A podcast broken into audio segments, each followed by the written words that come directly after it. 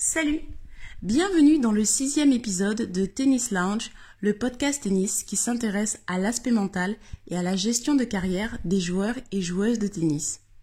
Je m'appelle Jennifer Migan, je suis une ancienne joueuse de tennis professionnelle et si j'ai lancé ce podcast, c'est parce que j'avais envie de créer un espace où les joueurs pourraient trouver des outils et des solutions concrètes afin d'améliorer leur mental et leur permettant ainsi d'atteindre leur potentiel maximum.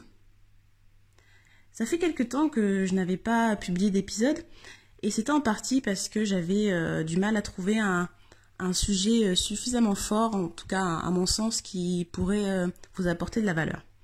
Et en regardant un petit peu des lives Instagram et, autres, et autres contenus pendant le, confinement, je me suis rendu compte qu'il y avait certaines conversations qui tournaient autour du, autour du talent et des joueurs et qui était meilleur que qui et tout ça. Et je me suis dit que ça pourrait être intéressant de parler du talent. Alors qu'est-ce que le talent? Bon, c'est défini comme une, aptitude particulière à faire quelque chose, mais, mais c'est un sujet, je pense, qui euh, qui est vraiment important, euh, surtout dans le tennis.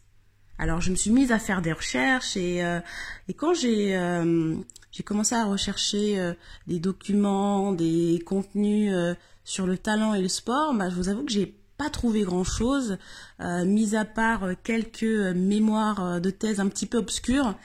Et quand j'ai voulu approfondir cette recherche et trouver des contenus sur le tennis et le talent, alors là ça a été encore pire, j'ai quasiment rien trouvé.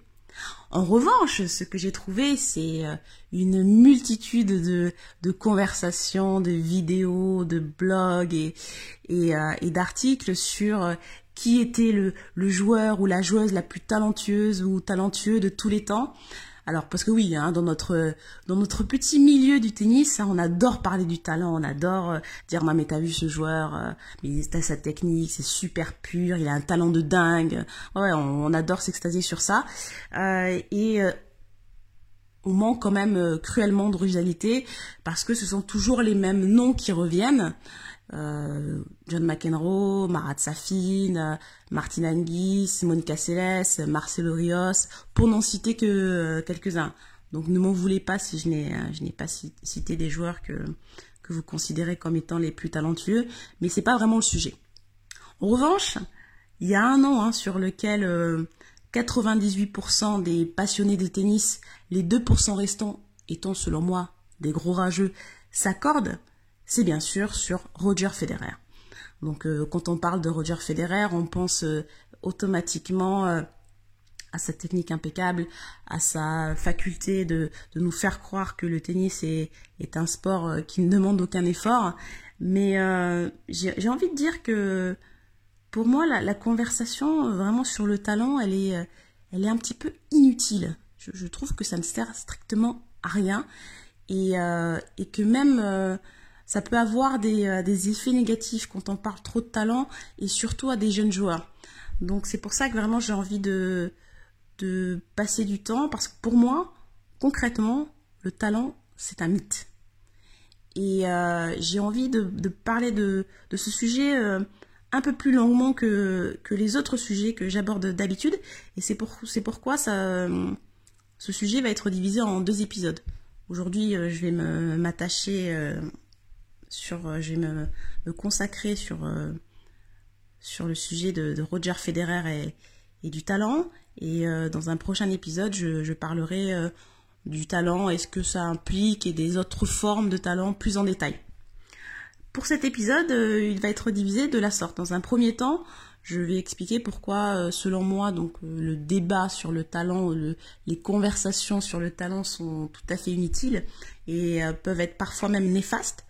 Ensuite, je vais euh, parler donc de Roger Federer plus en détail et, euh, détailler les, qualités qui, selon moi, l'ont aidé à, vraiment atteindre le niveau qu'il a aujourd'hui et, à accomplir toutes les, choses incroyables qu'il a faites. Et euh, ce sont des qualités dont on ne parle pas vraiment souvent lorsqu'il s'agit de, Roger Federer. Et enfin, donc je vais finir en expliquant comment vous pouvez vous, vous inspirez donc de l'exemple de, Federer pour, euh, pour la gestion de votre carrière. Allez, c'est parti. Donc euh, le talent, hein. le talent pour moi c'est un mythe, hein, comme je l'ai euh, je l'ai annoncé en préambule, et je vais vous expliquer pourquoi. comme je l'ai dit, dans, la communauté tennis, on, adore parler de, talent et c'est un, sujet qui est vraiment souvent mis en avant. Notamment en France, on adore parler des, joueurs talentueux et, je, pense que ça, ça a des effets néfastes la plupart du temps parce que quand on met l'accent sur le talent, quand on parle de, de manière un petit peu exacerbée, qu'on s'extasie sur, sur le talent euh, d'un joueur pardon, ou d'une joueuse, on a tendance un petit peu à bah, mettre euh, cette croyance un peu euh, dans, le subconscient que finalement, grâce à notre talent, eh ben, on a un avantage considérable et que on a, bah, voilà, qu'on va y arriver parce que parce qu'on est talentueux. Et donc ça, ça perpétue un peu l'image aussi que bah, certaines personnes sont nées avec et d'autres euh, bah, sont nées sans talent et que finalement euh, euh, bah, c'est comme ça, qu'il y a une espèce de fatalité. Et, et ça permet d'avoir une petite excuse, de se cacher derrière l'excuse de ouais mais bon tu sais moi j'avais pas j'avais pas le talent j'étais pas talentueux donc forcément c'est pour ça que j'ai pas réussi alors que si vous regardez les, euh, joueurs de tennis ou, même dans d'autres domaines, hein, euh, pas que dans le tennis, mais dans le sport en général, les personnes qui, qui ont réussi, finalement, des gens talentueux, bien sûr qu'il y en a. Mais, mais ce n'est pas la grande majorité et loin de là. Et quand on, a tendance à mettre l'accent sur le talent, ce qui se passe aussi, c'est que dans la tête d'un joueur d'une joueuse à qui l'on a dit que ah mais t'as un talent euh, euh, incroyable, surtout dans l'époque dans laquelle on vit, où euh, on nous fait croire au, succès du jour au lendemain, je trouve qu'il faut être vraiment vigilant quand on est en train de, mettre dans la tête des, enfants ou même des ados que voilà ils ont un talent de fou et que, ça va le faire. Parce que déjà, on met une attente qui est, est très haute et, et donc le joueur ou la joueuse, bah, finalement, vit une déception beaucoup plus grande lorsqu'il n'arrive pas à atteindre ses objectifs. Euh, c'est pour ça que... Et ça, c'est un phénomène qu'on voit beaucoup, euh, je trouve, chez les juniors, où euh, on parle beaucoup de, du talent, de, de la super belle technique, et on compare à des grands joueurs, et, et puis au final, on voit souvent que les meilleurs juniors bah, ont du mal à faire la transition avec, euh, avec le, bah, la transition junior et, euh, et circuit professionnel. Parce que finalement, euh, quand on arrive sur le circuit, il n'y a plus cet avantage psychologique. Il n'y a plus cette, cette notion de ouais, je suis talentueux, regardez-moi, je suis le plus beau, je suis la plus belle. les mecs qui sont là, qui cravachent sur le circuit depuis, depuis un moment, bah, ils s'en fichent complètement de savoir que, que vous avez une super belle technique et j'ai même, j'ai même envie de dire que sur le circuit, ça peut être un désavantage euh, dans le sens où, pas un désavantage, hein, je vais pas dire que être talentueux, avoir une belle technique, ça vous, ça vous permettrait pas de gagner. Non, ce que je suis en train de dire, c'est que d'avoir un petit peu cette image, et eh ben finalement vous, vous retrouvez face à des gens qui se disent attends mais moi j'ai cravaché, je vais te montrer que euh, ça, ça n'a rien à voir et qu'on peut gagner malgré tout. Donc c'est un peu ce, c'est un peu le retour de bâton. Et euh, et donc c'est pour ça que si vous êtes un joueur et à qui on qu'on vous dit voilà mais t'as vachement de talent, mais t'es incroyable et ceci cela, euh, mon conseil c'est n'écoutez pas en fait ce qu'on vous dit. Bien sûr que c'est bien d'être encouragé, mais il faut aussi comprendre que ce n'est pas votre talent qui va vous permettre d'atteindre le plus haut niveau. On a parlé du, je vais même pas parler du, travail parce que c'est pour moi ça me paraît tellement évident que ce serait tellement euh, cliché et puis voilà, tout le monde sait qu'il faut travailler pour réussir. Mais c'est quand même bien de le dire. Si vous êtes un entraîneur et que euh, vous êtes du genre à, euh, un petit peu enflammer vos joueurs et, à leur dire ah ouais mais t'as du talent c'est super et tout ça, tu vas voir, avec ce que tu sais faire, tu peux atteindre un super niveau. changer de métier, hein, franchement, parce que ça ne, vous n'aidez pas votre joueur. En fait, vous, vous les bercez dans une illusion et, euh, et vous, il serait de meilleur ton de, les, de leur inculquer en fait la notion de, de travail plutôt que de leur parler de, de tout ce, qu'ils pourraient faire euh, parce qu'ils ont une, bonne main et, euh, voilà, une, belle technique. Si vous êtes parent et que vous écoutez ce, ce podcast, eh bien, et que vous voyez euh, déjà dans une loge en grand chelem parce que votre fils a, a été détecté comme étant un, talent, et on revient à la réalité, on respire, et on, se rend compte que le chemin va être beaucoup plus long. Si je parle des parents, ce n'est pas anodin. Ce n'est pas anodin parce que j'ai déjà fait un épisode consacré aux parents euh, de joueurs de tennis. Ce n'est pas évident, c'est euh, c'est un rôle euh, qui est extrêmement important dans, dans, la, dans la carrière d'un joueur ou d'une joueuse. Et, et, je vous invite, hein, si vous n'avez pas eu l'occasion d'écouter cet épisode consacré aux, parents, de vraiment aller, aller voir. C'est un petit peu une espèce de, euh, de, guide un petit peu de comment commencer quand on est parent et puis voilà ce qu'il faudrait ce qu'il faut savoir pour pour accompagner au mieux son enfant.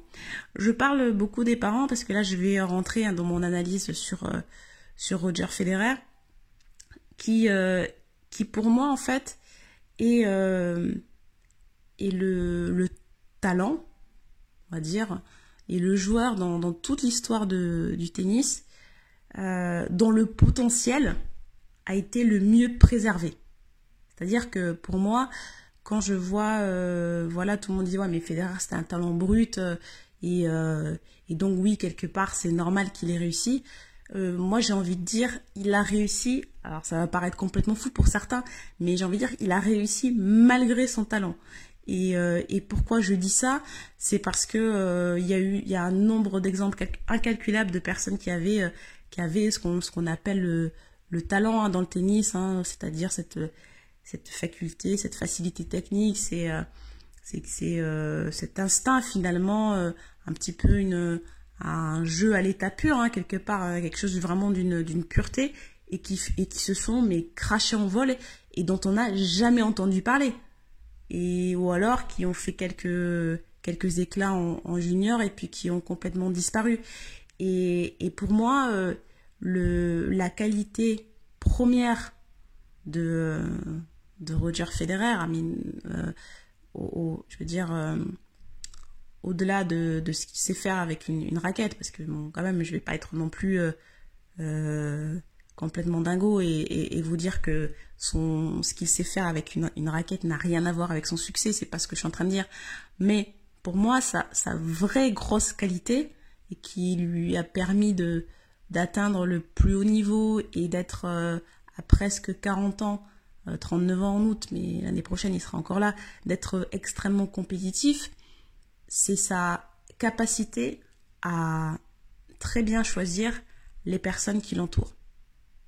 Et euh, donc là, justement, c'est pour ça que je reviens à ses parents, parce que ça part de là, en fait, finalement. C'est-à-dire que on ne parle pas souvent de, euh, de l'impact que les parents de, Roger Federer ont eu sur sa carrière.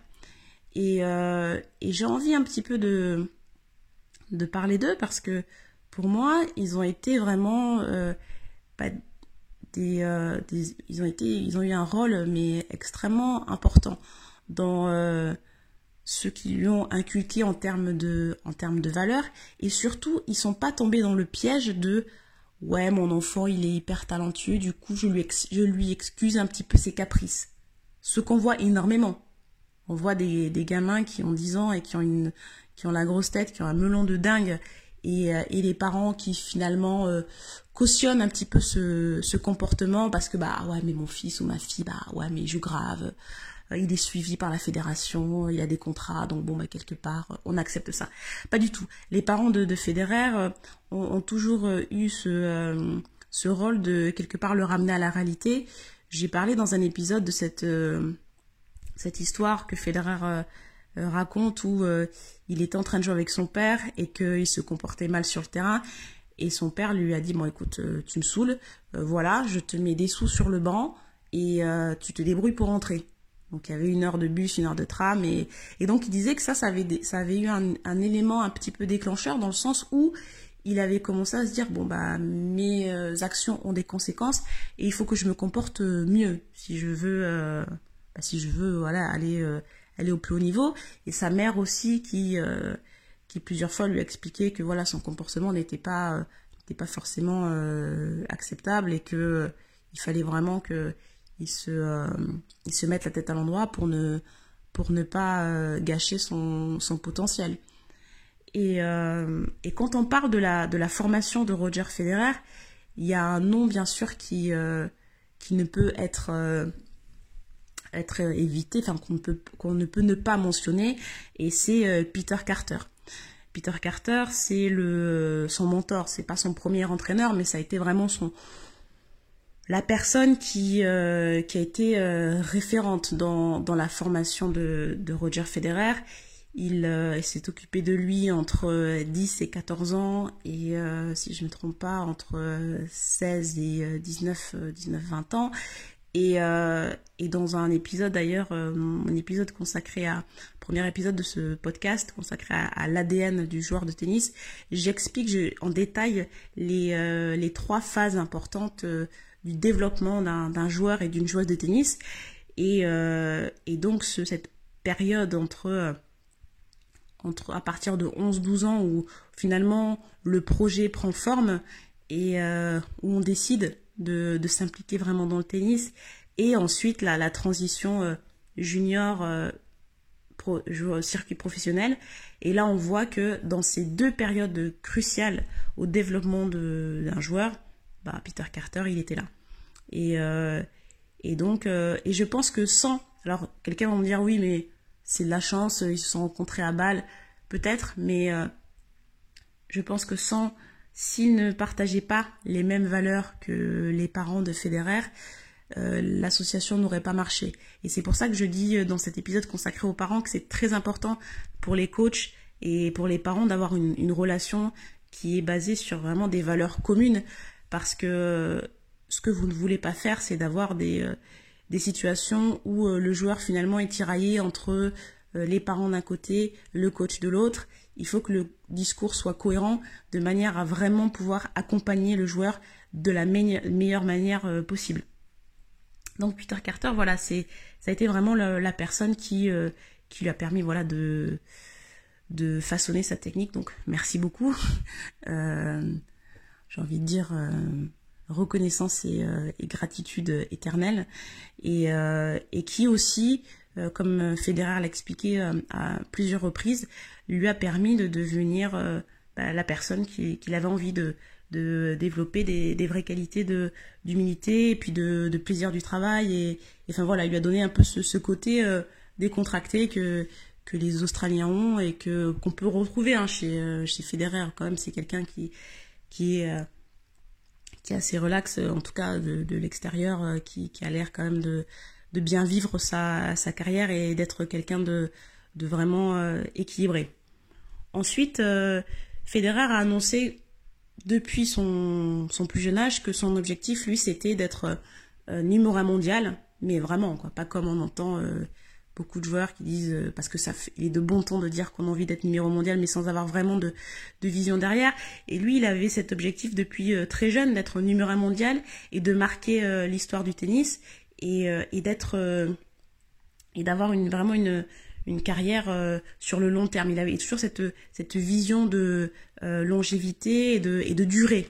Donc donc pour cela, il fallait s'entourer de de quelqu'un qui qui pouvait comprendre cette cette vision et qui pouvait non seulement la comprendre, mais aussi l'accompagner et aider à ce qu'elle se réalise. Et donc en ce sens-là euh, intervient donc euh, Pierre Paganini, son préparateur physique qui euh, qui l'a rencontré à 18 ans et qui a été avec et qui est toujours avec lui plus de 20 ans après Pierre Paganini, c'est pour ceux pour ceux qui connaissent pas, c'est un préparateur physique qui s'est aussi occupé, qui s'occupe aussi de Stan Wawrinka et et aussi physio. Et et donc quand on fait des recherches sur lui, on, se rend compte que c'est quelqu'un qui est euh, un acharné du travail et surtout qui est très euh, qui a beaucoup d'humilité. On le voit jamais. Euh, sur tous les grands chelems j'avais vu une interview il y a quelques années euh, mais je crois que c'était sur 16 euh, peut-être que Federer était à, à 16 grands chelems à, l'époque. Et sur 16 grands chelems il est venu le voir une fois. Et c'était pour la finale de Roland Garros. Donc euh, voilà, ce sont des, c'est une personne qui ne cherche pas la lumière, mais qui est dans l'excellence. Et surtout euh, la diversité. Euh, c'était, je crois, une interview de Stan Wawrinka qui expliquait que c'est quelqu'un qui qui ne fait jamais deux fois la même séance et qui qui est beaucoup dans la diversité et dans le jeu et qui et qui fait beaucoup d'exercices qui sont reliés au terrain. Et, et quand on voit et ce qui colle vraiment à la personnalité de Federer, qui est quelqu'un qui est bon, extrêmement créatif et surtout qui, voilà, on sent qu'il aime le jeu. Donc, euh, c'est bien d'avoir quelqu'un à ses côtés qui est euh, aussi euh, dans, dans une capacité à, à comprendre ce dont le joueur a besoin et de le et de l'aider à, à vraiment maximiser son potentiel.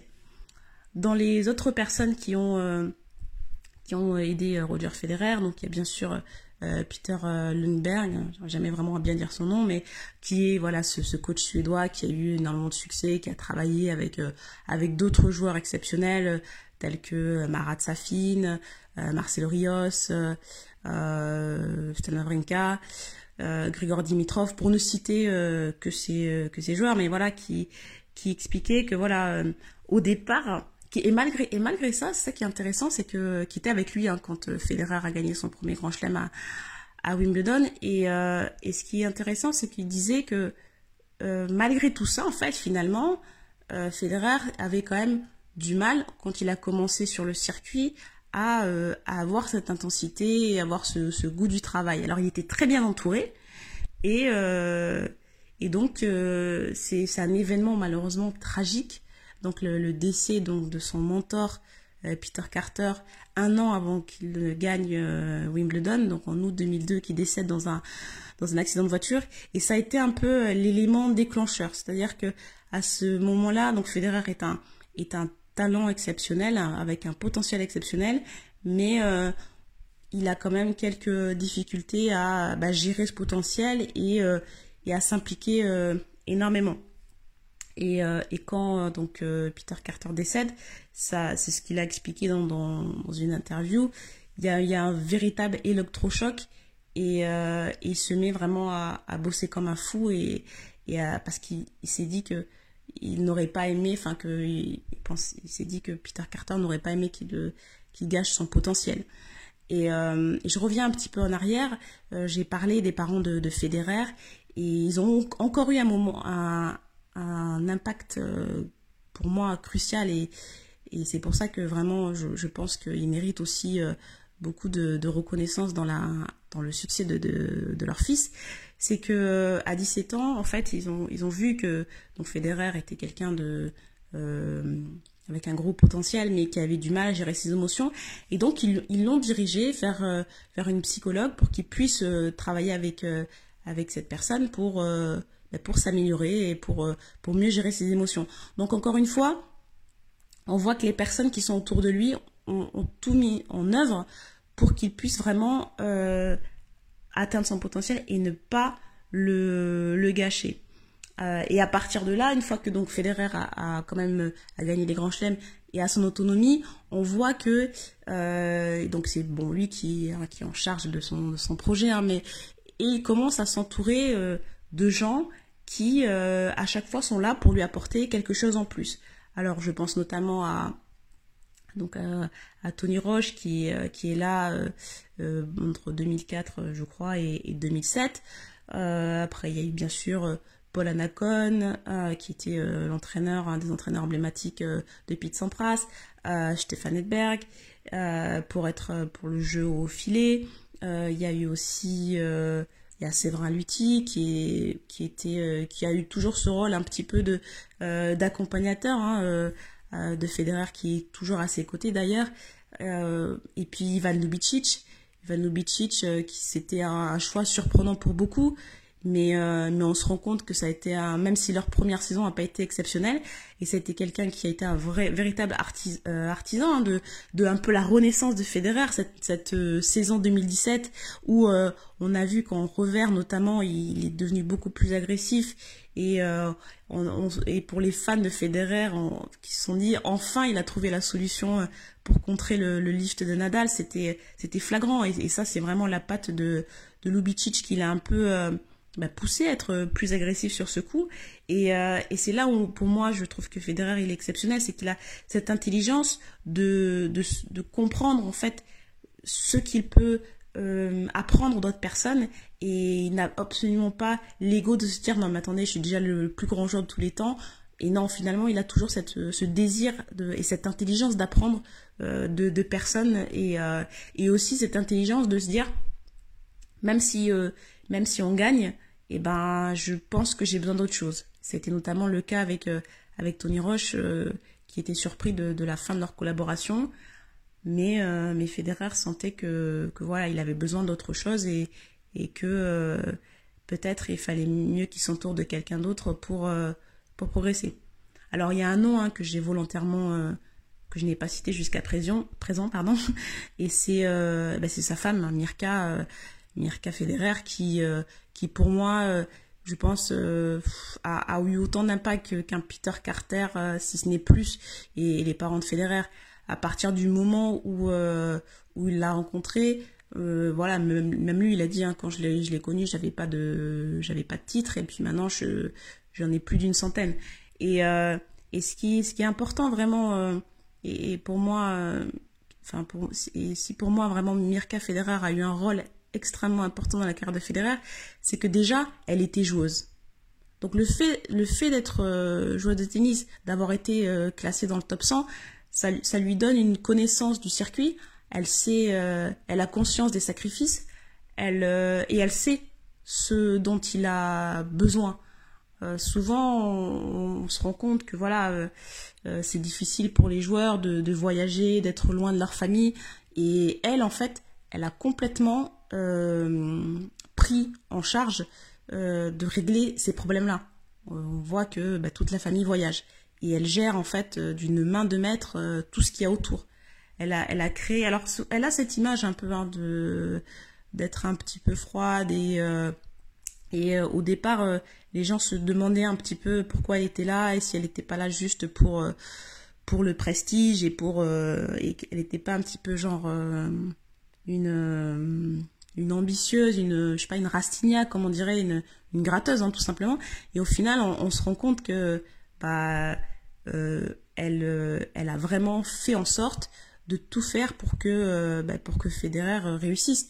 Et, et en ce sens-là, on parle pas souvent des, des, gens qui sont autour, mais, mais pour moi, elle est, elle est l'élément clé de, de la réussite et de la longévité de, de Federer. S'il est encore là et s'il voyage et, et, puis il a, et puis il a l'air d'être épanoui, c'est parce que elle, elle est, elle est capable de, comprendre ce dont il a besoin et surtout d'être toujours une source de motivation. Il expliquait que quand euh, il se posait des questions un petit peu euh, sur sa carrière, elle, lui a dit mais moi je sais que tu peux encore gagner et d'avoir le soutien de, bah de, sa compagne et, pas juste c'est pas juste une majorette quoi. Elle est pas là pour dire ah mais si tu peux gagner chérie t'es le meilleur. Non c'est pas. Il y a une vraie conviction chez, cette femme qui, je pense et qui pour moi est admirable. Donc euh, donc toutes ces personnes euh, voilà, pour moi, ont, vraiment eu un impact euh, déterminant et, ont aidé vraiment Roger Federer à pas seulement atteindre son, son potentiel, ils ont ils l'ont aidé à, le maximiser et à, et à, même le dépasser. Ce qu'il a fait, c'est incroyable. Vous, ne trouverez. Moi, je pense qu'on ne, on ne verra jamais euh, un athlète, un, un, joueur de tennis ou une joueuse avoir euh, le, succès euh, et la longévité qu'il qu a eu parce que euh, enfin c'est c'est vraiment pour moi un parcours un parcours sans faute et un parcours qui aurait pu être interrompu plusieurs fois et qui aurait pu il aurait pu exploser en plein vol et un des talents un, une des autres qualités qui pour moi est, vraiment importante chez, chez Federer, c'est sa capacité à dire non. En fait, Federer, c'est quelqu'un qui, euh, qui n'a pas peur de prendre des décisions et euh, même si elles peuvent paraître euh, au départ un petit peu euh, incompréhensibles et euh, peut-être euh, controversées dans certaines situations, une fois qu'il a pris sa décision, bon voilà, lui il revient pas en arrière, il avance et, et puis il n'y a pas de ah ouais mais peut-être que j'aurais dû faire ça. Je vous donne quelques exemples. par exemple quand il quand il décide de d'arrêter avec Tony Roche, euh, en 2007, bon voilà, il est, il est, il gagne, il a beaucoup de succès et il sent que voilà, il faut passer à autre chose parce que il a besoin de plus pour s'améliorer. Même en étant au sommet, il se repose pas sur ses lauriers et il va chercher à aller plus loin. Ensuite, quand euh, il, euh, il, décide de, ne pas jouer la Coupe Davis en, en 2010, euh, ça a eu des voilà on a on l'a critiqué en disant ouais mais il y a que Stan Wawrinka qui porte l'équipe et il savait que finalement lui il avait besoin d'être peut-être un peu plus égoïste à ce moment-là pour pour sa carrière et puis il est revenu ensuite s'impliquer on, sait comment ça s'est terminé hein, voilà en 2014. Euh, bref, contre la France en plus. Donc, euh, donc je pense que tout le monde s'en souvient. Et en 2016, quand il euh, décide de faire l'impasse sur sur la saison de terre battue pour se faire opérer, là à ce moment-là, il sait que voilà, il ne va plus être il, ne va plus être en mesure de, se battre pour la place de numéro 1 et il explique que voilà bon bah lui il a accepté le fait que maintenant il ne fera plus partie des favoris et que euh, bon bah l'objectif d'être numéro un, ça va être compliqué. Mais que son objectif maintenant, c'est d'être compétitif sur les grands chelems. Là, à ce moment-là, euh, il y a eu aussi des, des remarques, ouais, mais est-ce que pourquoi il fait ça, mais comment est-ce qu'il peut zapper la, la saison, euh, la saison sur terre battue, ce qu'il a fait d'ailleurs plusieurs, à plusieurs reprises. Mais on, se rend compte que c'était une, encore une fois un choix gagnant parce que ça, euh, il a été, il a gagné Wimbledon et euh, il a été en, finale et, voilà. Donc euh, encore une fois, choix gagnant. Donc voilà, tout ça pour pour dire un petit peu par rapport à, Roger Federer. moi, je pense que c'est c'est quelqu'un, bien sûr, avec un talent exceptionnel, mais c'est aussi quelqu'un qui qui a une capacité à vraiment savoir euh, ce dont il a besoin. Et, je pense que c'est ce qu'il faudrait euh, retenir pour, euh, pour les joueurs et, les joueuses qui nous écoutent. C'est-à-dire que vous pouvez vous inspirer de, de la façon dont, Roger Federer gère sa carrière, en fait. J'écoutais il y il y a pas longtemps une, une interview de, de Marat Safin et en fait il expliquait que le joueur, finalement, bah, c'est la personne la mieux placée pour savoir ce dont il ou elle a besoin. Et, euh, il disait que, en fait, notre rôle, le rôle d'un joueur, c'est de, c'est d'essayer de bien se connaître et de savoir s'entourer. Alors oui, vous allez me dire, mais quand on est petit, ouais, c'est compliqué. Oui, quand on est petit, c'est les parents qui sont là et qui, qui doivent faire ce, ce travail. Mais tout en faisant ce travail, ils apprennent finalement à leurs enfants comment être euh, indépendants et comment repérer euh, les genres de personnes avec qui ils ont envie d'avancer. Et pour les parents, peut-être qu'ils se disent, mais attendez, moi j'y connais rien au tennis, mon fils veut jouer, comment est-ce que je repère ces personnes-là? Moi j'ai envie de leur dire, euh, si vous, vous n'êtes pas expert dans ce sport, attachez-vous euh, les services de quelqu'un qui partage vos valeurs. Et c'est très important. Je veux dire, en tant que parent, on arrive très vite à, à décerner qui est, euh, qui a un véritable intérêt pour notre enfant et qui se dit ah bah ça peut être un super tremplin pour euh, sa carrière. Donc ça c'est déjà pour moi un bon repère à essayer comme je l'expliquais au départ de, l'épisode de repérer les gens qui sont euh, qui partagent les mêmes valeurs comme comme l'ont fait les parents de, de Federer avec avec Peter Carter. Et pour les joueurs, c'est c'est vraiment se rappeler que au final vous êtes vraiment au cœur du projet. C'est-à-dire que le moteur c'est vous. Et, euh, et donc, il euh, n'y a pas de projet qui, qui réussit euh, quand on est en train d'essayer de... quand la vision vient de d'autres personnes et, qu'on essaie de, l'imposer aux joueurs. En général, ça se termine pas bien. Donc, vous êtes, vous êtes responsable. Et donc, si vous voulez vraiment avoir une carrière sur le long terme, dites-vous que ce qui va être important, au-delà bien sûr de votre force de travail qui doit être énorme. Mais bon, ça pour moi c'est tellement important que c'est tellement évident que ça, ne rend rien d'en parler. C'est aussi euh, ce qui va être déterminant, c'est les personnes qui vont vous euh, qui vont vous entourer. Et plus vite vous apprenez à, à déchiffrer cela et et, euh, et plus et plus de plus vous mettrez plus de chances de votre côté d'avoir du succès.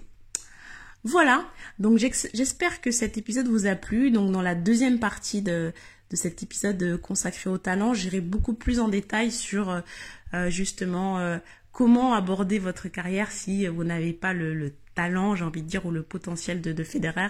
Et, je j'ai envie d'aller plus loin sur cette définition du talent et, et vraiment expliquer qu'il y a bien plus que ça. Donc n'hésitez pas à, à mettre des commentaires, à à euh, mettre des bonnes des étoiles sur, euh, sur tous les stores et à suivre, à vous abonner à ce podcast. Et je vous dis à très bientôt. Ciao